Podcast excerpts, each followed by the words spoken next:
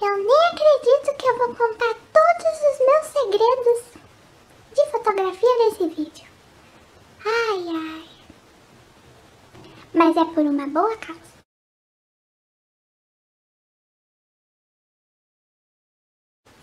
Ai, rapazinha. Ai, rapazinha. Ai, rapazinhas. Tudo bem com vocês? Eu espero que vocês estejam bem. Hoje eu tô muito animada. Você quer saber como eu produzo minhas fotos e vídeos?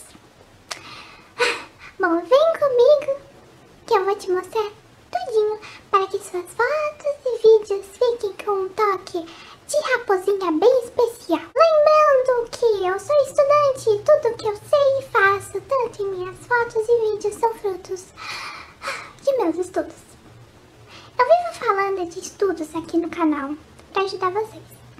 Mas, dando uma breve resumida, os meus estudos são inteiramente feitos em livros e artigos que eu encontro na internet sobre todos os assuntos da fotografia.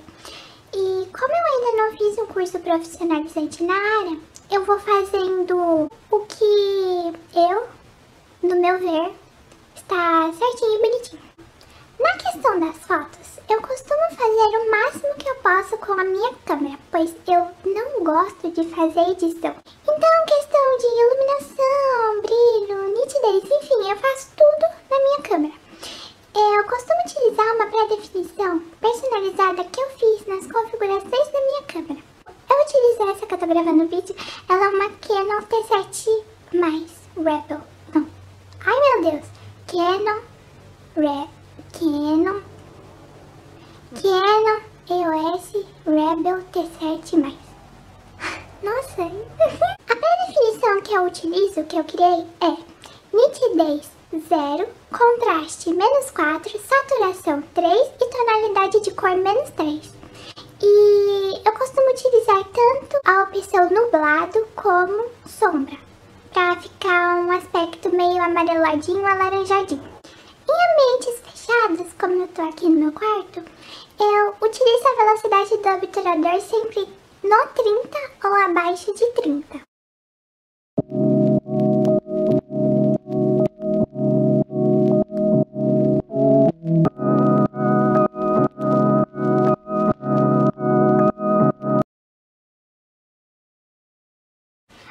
Tirar minhas fotos, eu opto muito pelo minimalismo na composição.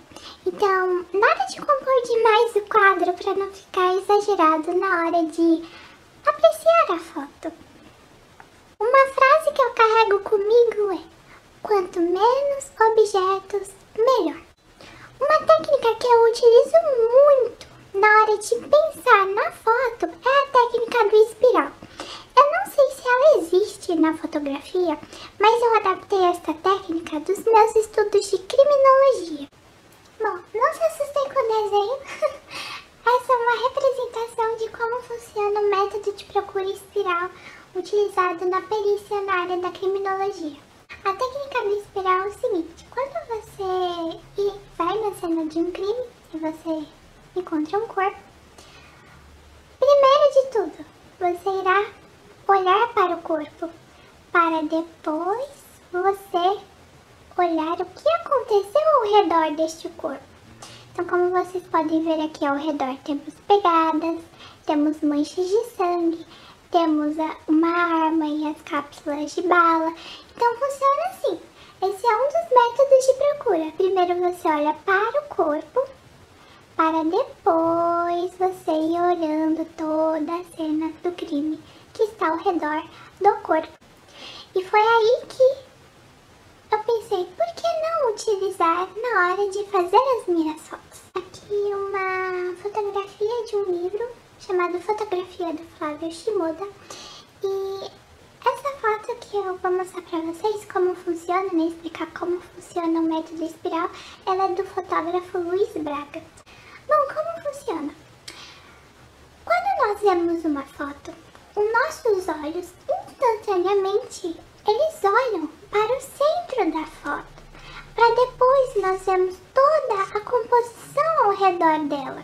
Bom, você pode colocar o objeto que você quer mostrar tanto no meio da foto como nas laterais da foto.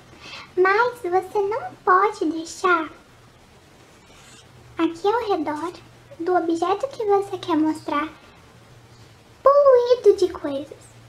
Partindo do pressuposto da técnica da espiral, nós instantaneamente batemos o nosso olho no centro da foto, para depois a gente olhar ao redor. Agora pensa comigo, se todo ao redor aqui dessa foto tivesse poluído de coisas, quando eu olhei aqui para o meio e eu fosse olhar ao redor, meu olho já ia se cansar e não ia ficar harmônico e eu não ia gostar de ver uma foto poluída de coisa.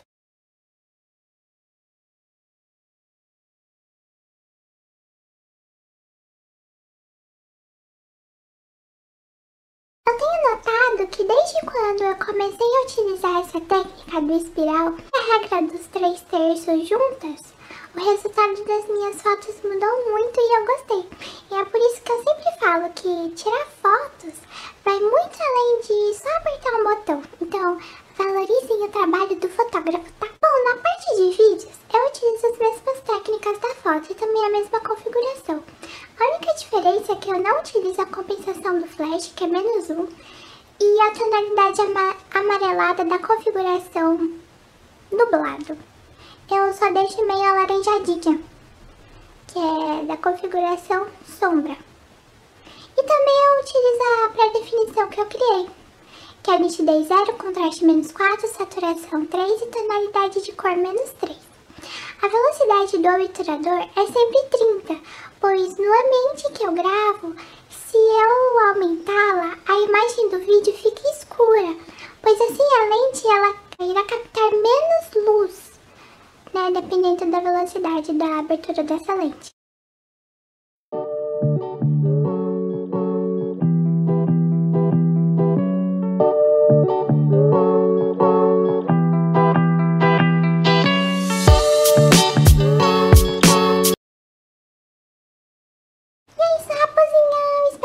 vocês tenham gostado de saber como eu faço minhas fotografias e também meus